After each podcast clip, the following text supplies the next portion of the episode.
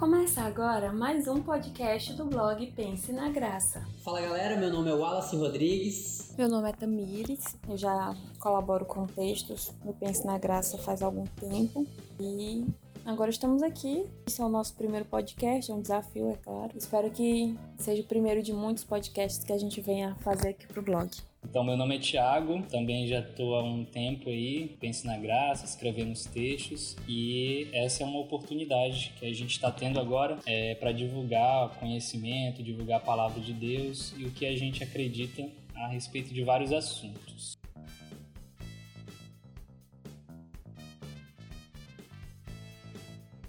Está falando justamente sobre aquilo que, que eu até mencionei aqui, xenofobia. Né? Na época não tinha essa palavra, mas Cristo falou sobre um fenômeno atual. Eu acredito que o que avançou bastante, o que ajudou bastante nesse entendimento do que é o bullying e os seus efeitos, foi a difusão da informação.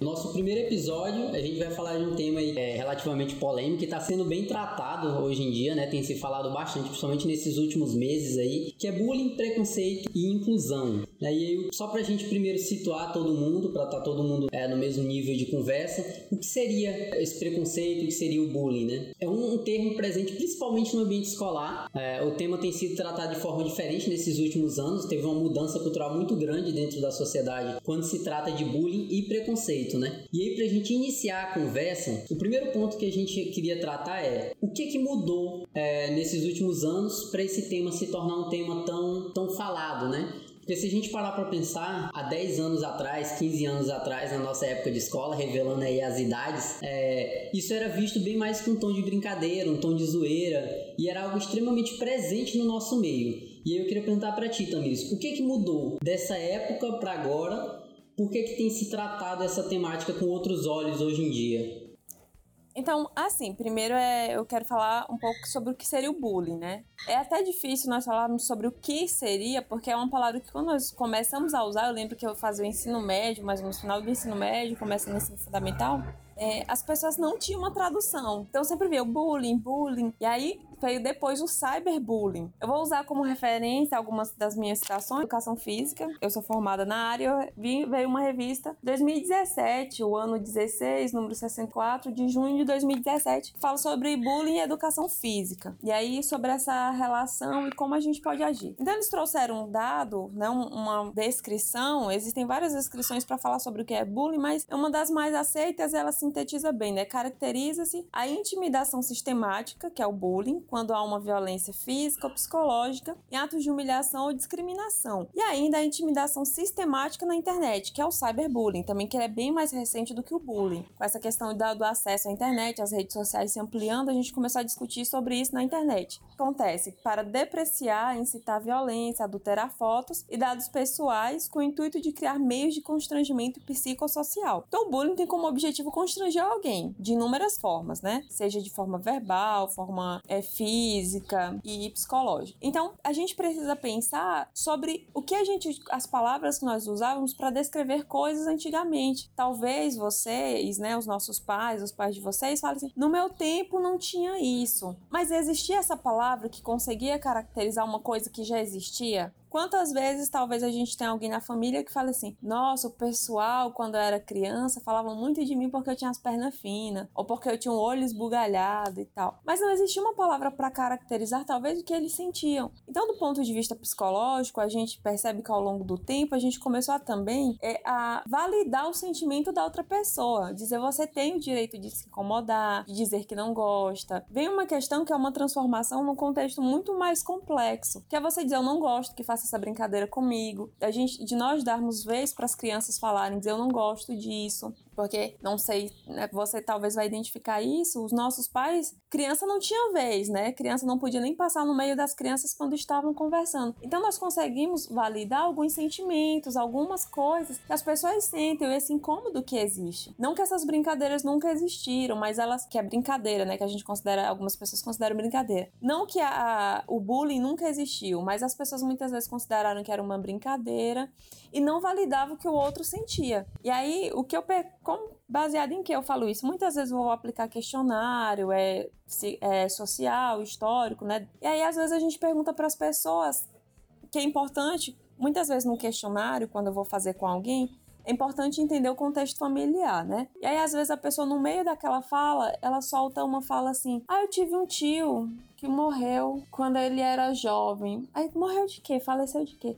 Eu não sei, teve uma tristeza, aí ele ficava deitado, não queria mais comer, e aí morreu. Hoje, se fosse hoje, a gente validaria isso como o quê? Sintomas de depressão. Mas para aquela época as pessoas não tinham acesso a isso.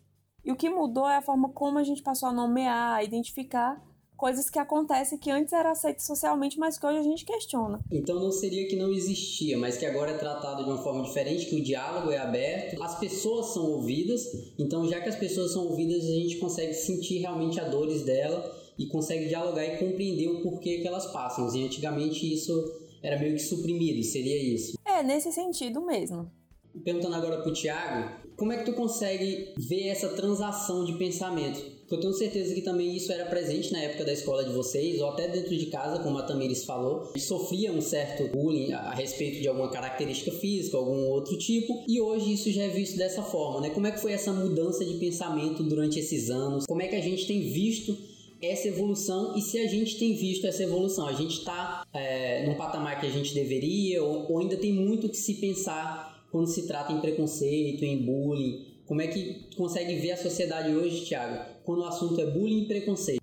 Então, é, o que acontece é o seguinte, como a própria Tamires mencionou, há um tempo atrás, no passado mesmo, no tempo dos nossos pais aí, não se tinha essa percepção de que a brincadeira que você fazia, ela ofendia alguém ao ponto dela guardar aquilo para si e se vingar depois daquela pessoa ou até mesmo repassar aquele mesmo comportamento, né, se vingando de alguém ali. E hoje você já tem uma percepção maior tanto das autoridades quanto da própria lei. Então, hoje, no quesito lei, se, é, se avançou bastante nesse quesito, principalmente na questão de difamação, de injúria, do que até onde é a questão da liberdade de expressão, do que você pode falar para alguém e você pode provar que aquela pessoa é aquilo.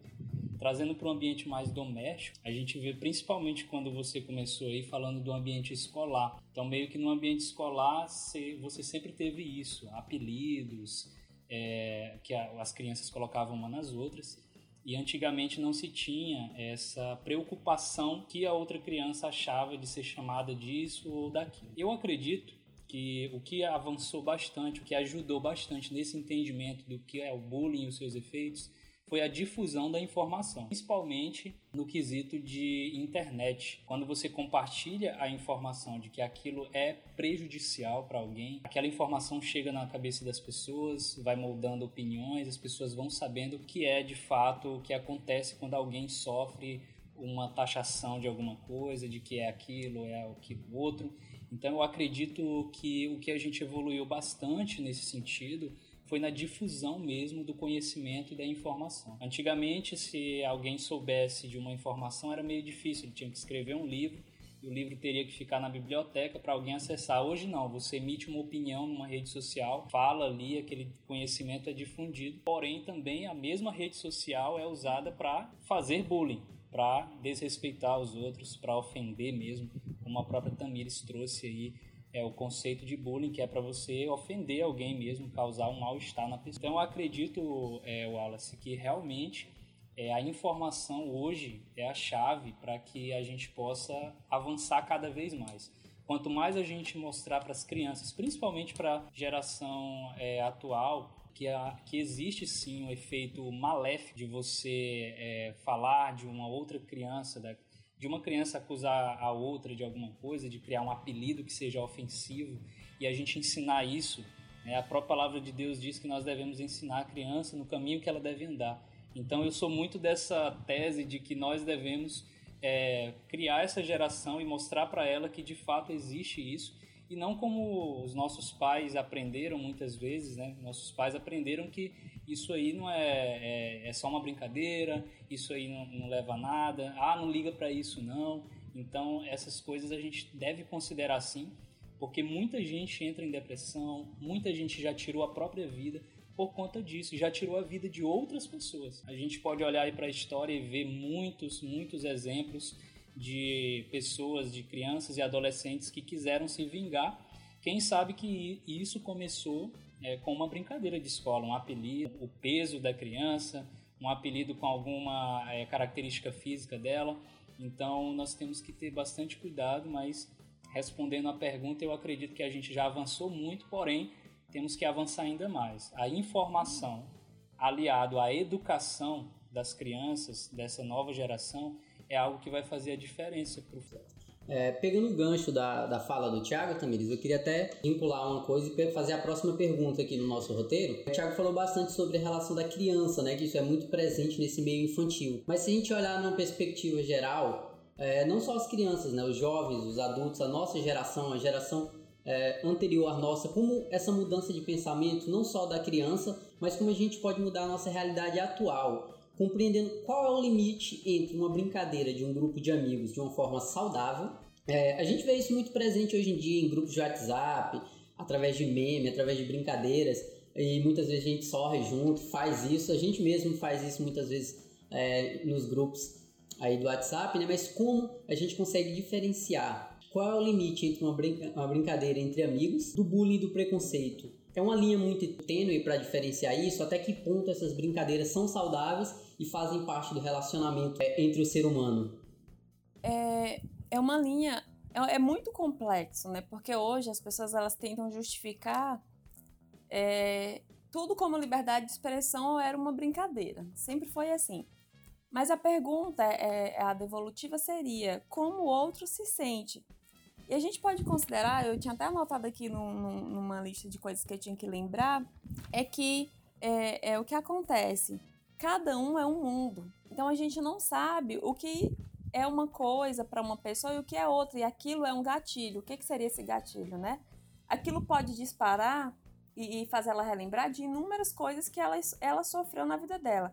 Então, por exemplo, o, quando alguém pratica o bullying, existe algumas coisas que são características a intenção é ridicularizar uma vi a vítima diante dos que assistem.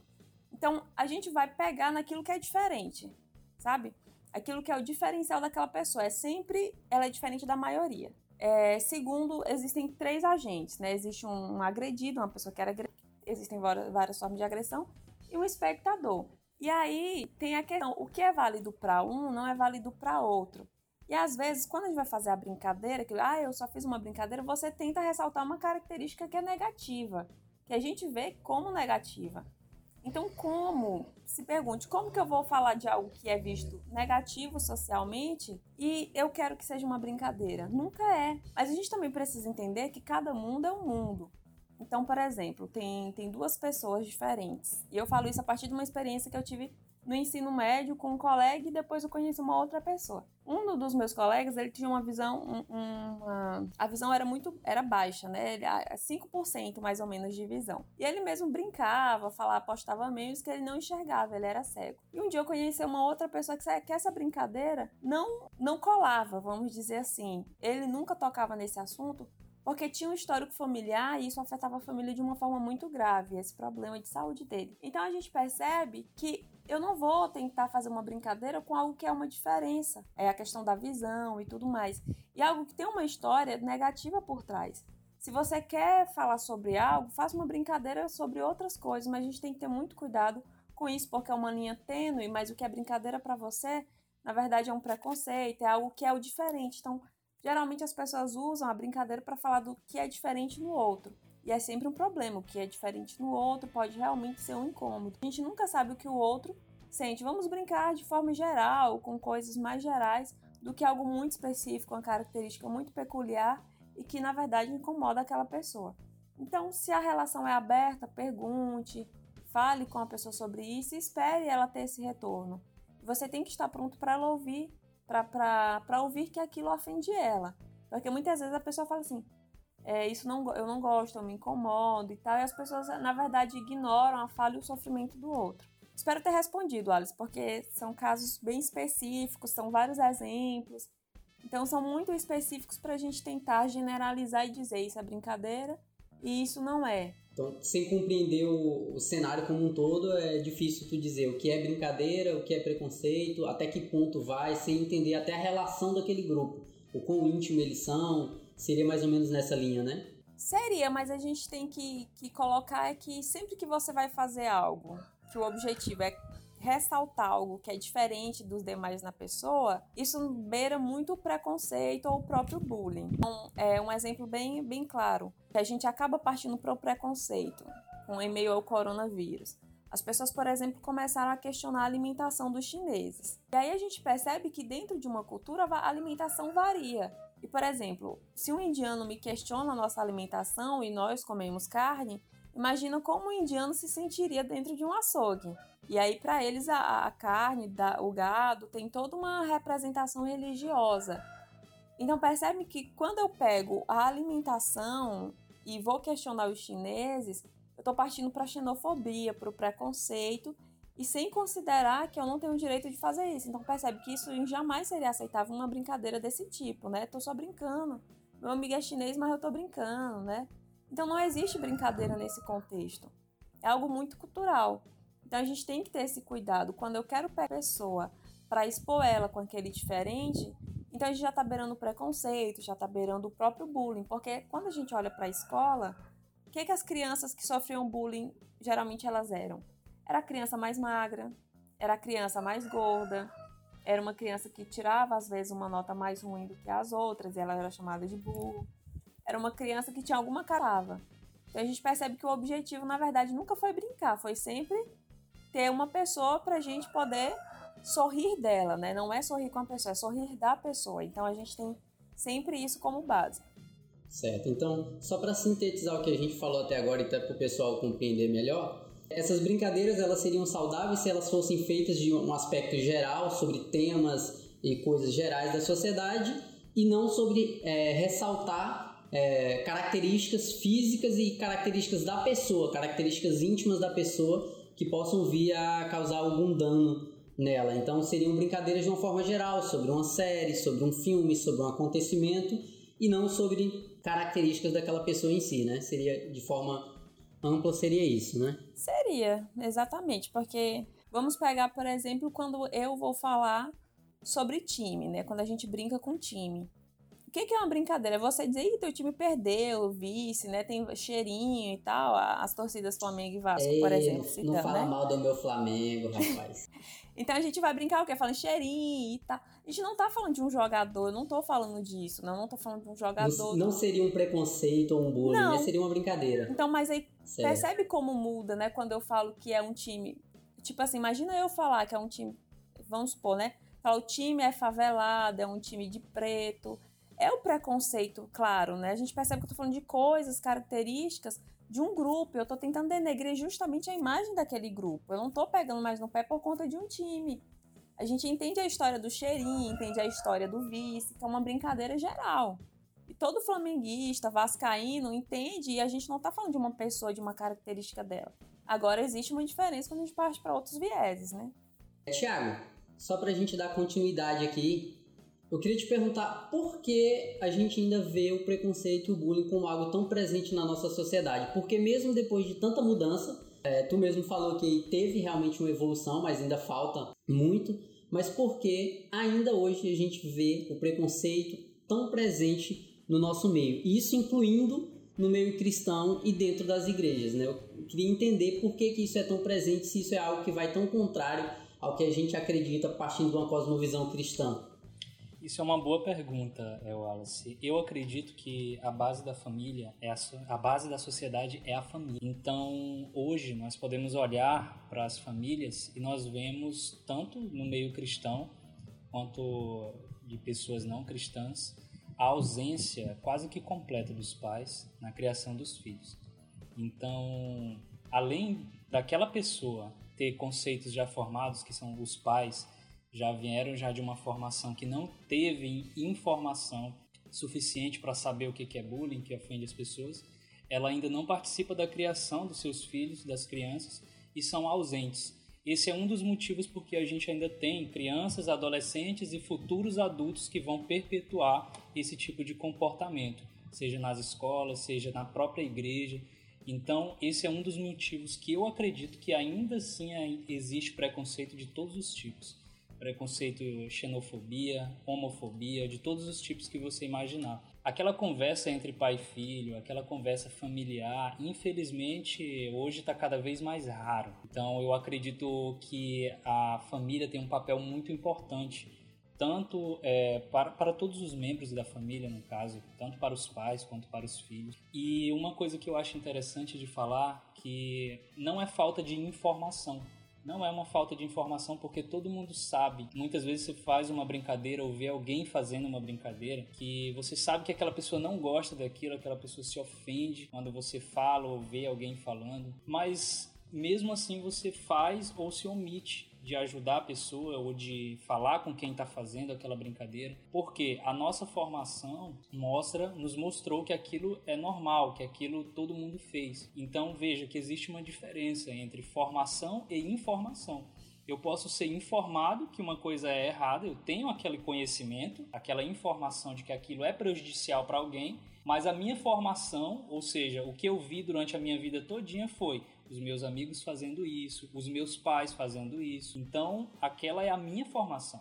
Ou seja, eu vou só reproduzir aquilo. E infelizmente, na nossa sociedade, nós temos hoje presente principalmente né, nesse período aí de quarentena que a gente está vivendo, onde as, as pessoas estão cada vez mais ativas nas redes sociais. Você entra, por exemplo, no Twitter e você vê ali um ódio mesmo destilado assim, né?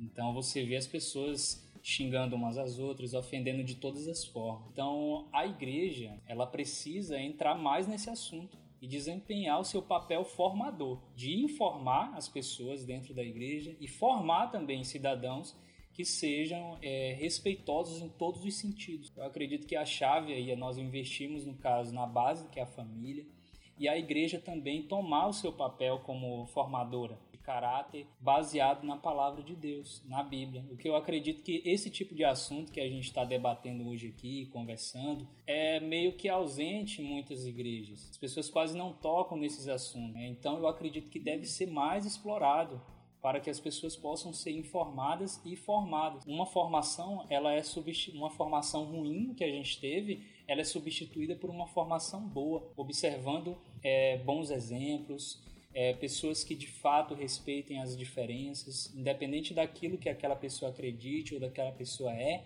nós devemos respeitá-la e não ofendê-la com palavras ou atitudes ou gestos. Muitas vezes as pessoas pensam que bullying é só você ofender com uma palavra, uma ofensa verbal, mas não, às vezes só um ato que você possa fazer pode ofender alguém. Então aquilo pode ser altamente. A pessoa chega num local e a pessoa vira as costas ou então dá de ombros aquilo é, é, é, aquilo é uma forma assim de bullying, é uma forma de desrespeito com o outro, de ofender. Então, respondendo a sua pergunta, olha, eu acredito que o, o preconceito ele ainda é muito presente na nossa sociedade, justamente porque nós temos uma, é, uma base muito frágil, infelizmente. Nós temos que investir sim para que a família volte a ser uma base sólida da sociedade. Né? inclusive no meio cristão, principalmente porque nós devemos, a palavra de Deus diz que nós temos que ser luz do mundo. Então eu não tenho que ser trevas, eu não tenho que é, ofender ninguém, eu não tenho que fazer distinção entre pessoas. Pelo contrário, temos que fazer aquilo que Jesus nos ensinou, que é amar o próximo como a nós mesmos, e ele ainda elevou o padrão, né? Ele ainda falou que nós temos que amar o próximo como ele amou. Então não é como eu me amo, mas como ele amou. Nós já sabemos como Jesus amou a todos nós. Então acredito que esse é alguns dos motivos que o preconceito, o bullying ainda permeia é, fortemente a nossa sociedade. Perfeito. É, pegando o gancho aí da fala do Thiago, Tamires, para a gente tentar é, juntar todas as ideias aqui e finalizar a nossa conversa, né? Como é que o, o, o cristão, é, agora trazendo para uma cosmovisão cristã, para nossa ótica, como a gente pode, de forma mais inclusiva, pensando em todos os aspectos, é, combater bullying preconceito dentro das igrejas, combater isso que o Tiago falou de é, grupinhos que se formam, excluem pessoas por diferentes fatores. O que, que falta na igreja atual, o que, que falta no jovem atual, no cristão atual, quando o assunto é bullying, preconceito e inclusão? É, eu queria aproveitar que o Tiago falou um pouquinho de internet né, e deixar uma dica no Instagram Tem até uma, uma página que eu acompanho que fala muito sobre esses temas nas redes sociais, né? Que é, eu vou falar como você escreve para ficar mais fácil para as pessoas acharem. Acho que no podcast não tem como, é um áudio, então as pessoas não vão ter links, né? Que é o SaferNet Brasil. Então na, na rede social, no Instagram vai estar SaferNet BR. A gente põe na descrição porque é uma página muito legal que põe esses questões. E uma das questões é questione, e aí é uma frase que eu vou pegar para falar sobre esse assunto aqui. Eles fizeram um post e eles colocaram assim: questione argumentos, não pessoas. Uma questão muito forte nas redes sociais, quando você vai olhar, a pessoa não está questionando um argumento. É, de colocar, por exemplo, o Twitter super tóxico, eu acho. Eu tenho Twitter e tudo, mas o Twitter é uma coisa que você tem que ter um certo cuidado. E aí eu vejo quando alguém posta assim, por exemplo, eu acredito que tal coisa é assim, assim, assim, né? Vamos supor. E aí eu vou lá, nossa, você é burro e tal, não é bem assim. Por que, que eu não digo eu discordo de você? Eu acredito que baseado nesse argumento, isso e aquilo. Então, apresente argumentos para aquela pessoa, não critique a pessoa, não julgue a pessoa baseada em características físicas, condição social, é, cor e tudo mais. Dentro da igreja, a igreja como um todo, nós temos religiões, nós três temos religiões diferentes, né? Nós temos uma determinada denominação da qual nós fazemos parte. O primeiro erro, eu acho que, to, independentemente é, de, de, de, segmento ou, ou de, de. Independentemente de religião ou tudo, é você escolar como aquele impossível de errar, né? Você nunca está errado. Eu não estou errada. Aquilo que eu acredito não está errado. Se questione e nunca coloque aquilo como melhor do que o que o outro acredita. Nesse sentido. Porque, como sempre, a gente vai ter algo que é diferente. Mas dentro da igreja, a gente tem que ter, nós temos que ter o cuidado de não achar que aquilo que eu acredito, que aquilo que eu pratico é superior ao que o outro faz, ao que a outra pessoa faz. Então, talvez muitos de nós já ouvimos piadas, por exemplo, relacionadas à religião. O que falta na igreja atual? Tá querendo que o pessoal venha correr atrás de mim? É quase. Não, de forma nenhuma. o que falta? Tô brincando. Hoje, eu acho que como igreja. Nós, nós três aqui. Não fala da igreja atual, não, pra não gerar polêmica pra ti. Nós três aqui, como é que nós três podemos melhorar? Eu acho que como membro, nós fazemos parte de uma igreja, né? Como membros de uma, uma igreja, acho que a gente tem que respeitar a liberdade de ideias, primeiramente, né? A gente respeitar a liberdade do outro pensar de uma forma e não ser impositivo. Eu acho que o problema sempre começa aí. Ah, mas a liberdade de. O que, que seria essa liberdade? A gente não pode dar lugar para intolerância. Eu acredito muito nisso porque é o paradoxo da intolerância. A gente dá lugar para aquilo que é intolerante, então a gente acaba é, oprimindo a liberdade de expressão, a liberdade de ideias, né?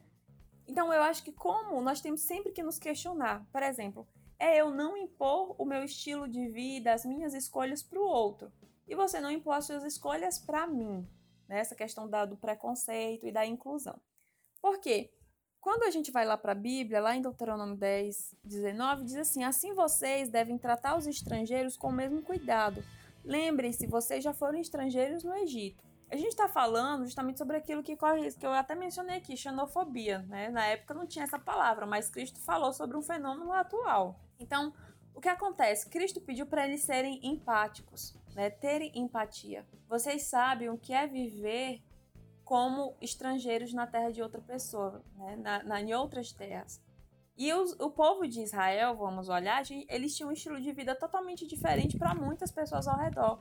Mas quando você olha, é, a igreja sempre teve paz, por exemplo, teve liberdade, as pessoas tiveram a liberdade quando elas foram respeitadas nas suas diferenças. Quando a gente olha para Esther, qual foi o problema? Foi justamente uma pessoa que não aceitava os judeus, porque eles eram diferentes de onde eles estavam. Era um povo totalmente diferente. Então, quando você olha para isso, é, é, tentando resumir, eu acho que é isso. Hoje nós somos resultado da reforma protestante. E hoje nós podemos é, nos alegrar como pessoas de uma determinada religião, mesmo sendo diferentes, porque as nossas religiões não são oprimidas. Então eu acho que a gente não pode oprimir também aquilo que é diferente da nossa religião. Eu não posso é, ser oprimida por guardar o sábado, mas eu também não posso oprimir o outro porque ele não guarda. E querer impor, por exemplo, eu estou falando algo que é bem diferente, baseado numa experiência pessoal, para a gente tentar entender. Eu não posso oprimir o outro e, e relacionar ao outro porque ele não guarda o sábado. Então é nesse sentido, como igreja, a gente tem que ter muito cuidado para não querer impor aquilo que nós acreditamos para as outras pessoas e julgar os outros baseado naquilo que nós acreditamos. Então, por isso que eu sou a pessoa que defende os direitos humanos, a liberdade de expressão, porque é na minha nessa liberdade de expressão e nesses direitos humanos que eu posso viver sendo quem eu sou. Eu posso viver é, guardando o sábado, que se eu quiser ser vegetariana, eu posso ter essa liberdade. Imagina se amanhã, por exemplo, alguém acordar, vou dar um exemplo de alimentação, para não ferir a alguém e tal. Imagina se amanhã alguém acordar e dizer assim: todo mundo vai ser vegetariano. A gente está oprimindo o outro baseado naquilo que eu acredito. Então não dá incentivar as pessoas a terem determinados hábitos e isso e aquilo. A gente não pode, como igreja, é, querer impor aquilo que nós vivemos para as outras pessoas. Eu penso dessa forma, eu como Tamires. Isso não diz respeito àquilo que a igreja que eu faço parte nem sempre é, vai ser condizente, né? Mas eu, como pessoa, acredito nisso. Sim, é, levar, completando o que a Tamires falou, pegando o gancho, levar o evangelho, pregar a palavra e demonstrar a vida de Cristo em nós não necessariamente quer dizer empurrar é, alguma coisa goela abaixo na sociedade. Olha, você tem que acreditar no que eu falo, você tem que seguir o que eu falo, você não pode ser assim, você tem que ouvir o que eu falo. É, a gente prega através do exemplo, as pessoas se convertem, isso é fato, mas não através de intolerância, não através de impor aquilo ali por força, né? Não é por força, né? A própria palavra fala. E é justamente isso que, que é, a gente tem que pensar, porque eu tive a liberdade de mostrar o evangelho para você, e você tem que ter a liberdade de recusar. Eu vou ter a liberdade de continuar vivendo de acordo com aquilo que eu vejo no evangelho, e você tem a liberdade de viver de acordo com aquilo que você vê para você. Então, sem um ferir o outro, né? A partir do momento que as minhas escolhas pessoais afetam o outro, a gente precisa repensar. E aí, só para a gente finalizar, Tiago, o que, é que tu tem a pontuar em relação a isso, sobre como o cristão ele pode é, atuar dentro da sociedade para combater tópicos como preconceito e o bullying? Sim, eu acredito, é, Wallace, que muitas vezes nós estamos indo para a igreja, estamos frequentando os cultos, as células, pequenos grupos, escola bíblica, mas em casa a gente não tem um altar um altar de adoração. Eu sempre bato nessa tecla. Quando estamos próximos de Cristo, nós temos um relacionamento saudável, um relacionamento sólido com Jesus em casa. Nós inevitavelmente nós vamos copiar o caráter de Jesus aos poucos. O Espírito Santo vai trabalhando em você até o seu modo de falar, o seu comportamento, e nós começamos a agir como Jesus agia, como ele age, e eu acredito que a chave é, é justamente isso, é investir em relacionamento com Deus. Quando a gente investe nesse relacionamento, em passar tempo com Jesus, meditando na palavra, é, escutando louvor, um ambiente de adoração constante na tua casa, por onde você anda, é inevitável. Naturalmente você vai conseguir respeitar as pessoas, você vai conseguir ver o diferente e ainda assim não concordar com o pecado, que é outra coisa totalmente diferente. Muita gente acha que respeitar o outro é concordar com o que ele faz, não é. Eu posso discordar totalmente do comportamento de alguém porque isso está em desacordo com a palavra de Deus, isso ofende o Espírito Santo, mas eu posso respeitá-la de maneira a não ofendê-la, de maneira a não impor o meu pensamento, a forçar ela a mudar é, radicalmente ali de vida porque eu quero. Então, eu acredito, é, eu, eu levo isso para minha vida que quando a gente a nossa mudança ela vem de dentro para fora então quando eu começo a investir em um relacionamento é, íntimo com Deus né como Jesus fala em buscar o nosso Deus no secreto fechar a porta do nosso quarto e orar e ter uma vida diária é, com Jesus isso é, é inevitável naturalmente você vai conseguir você vai agir como Jesus então acredito que é, é, é simples falando dessa forma parece muito simples mas é é isso. Então muitas vezes a gente procura, e não é errado, mas a gente procura soluções na, é, em todas as áreas do conhecimento e a gente esquece de olhar para o mais simples, que é ter um relacionamento com Deus, é ter um relacionamento sólido, concreto. E eu acredito nisso, porque eu mesmo, quando era mais jovem, não que eu seja velho, né? mas quando eu era mais jovem, eu tinha muito isso, eu tinha muito preconceito assim com as pessoas eram diferentes. Uma pessoa falasse para mim que era vegana, eu tirava onda, né, da cara dela. Começava a falar mesmo de churrasco, de não sei o quê. Então, com o tempo que eu fui mergulhando mais na palavra e vendo como Jesus agia com os samaritanos, por exemplo. Poxa, Jesus tinha todos os motivos ali para agir como os judeus agiam, mas por que, que ele não agiu? Por que, que Jesus agia dessa forma? E eu pude ver exatamente que eu devo imitar Jesus, eu devo ser como ele, eu devo falar como ele. E é sempre uma tecla que eu bato, né? Será que nós podemos ser acusados, como Pedro foi, de só pela fala dele as pessoas já denunciaram, ah, tu fala como ele, tu anda como ele. Então eu acredito, é, Wallace, que a chave é nós sermos parecidos com Jesus e a chave para isso é você investir tempo. E naturalmente as pessoas vão ver que você respeita o diferente, que você respeita as religiões, que você respeita todas as formas de pensar, a pluralidade de ideias, né, que tanto se fala hoje. Então, a, além de você respeitar, você também emite a sua opinião, você consegue pregar o evangelho de uma maneira que as pessoas é, podem até é, discordar de você pelo que você acredita, mas não porque você foi ofensivo, não porque você quis impor as suas ideias. Então, eu acredito fielmente nisso. Então, acho que a gente está finalizando por aqui, né? O nosso primeiro podcast Pense na Graça e na minha opinião, foi excelente a conversa. A gente já está com 40 minutos aí de conversa. E para um primeiro episódio, parabéns, viu, pessoal? Valeu mesmo aí. Espero que a gente tenha esclarecido bastante é, a dúvida aí do pessoal que está nos ouvindo. E vale ressaltar que todos os temas que a gente está tratando aqui no Pense na Graça podcast foram levantados a partir de uma pesquisa feita com jovens da igreja local de Marabá. Então são temas que o próprio jovem colocou como temas que ele acha que a igreja não aborda. Ele acha que a igreja ainda não é, tratou da forma como deveria e ele ainda tem muita dúvida sobre isso. Então é por isso que a gente está trazendo alguns temas, está tentando debater e esclarecer um pouco isso aí para quem está nos ouvindo. Então é, estamos ficando por aqui, encerrando aí mais um Pense na Graça podcast. Até semana que vem.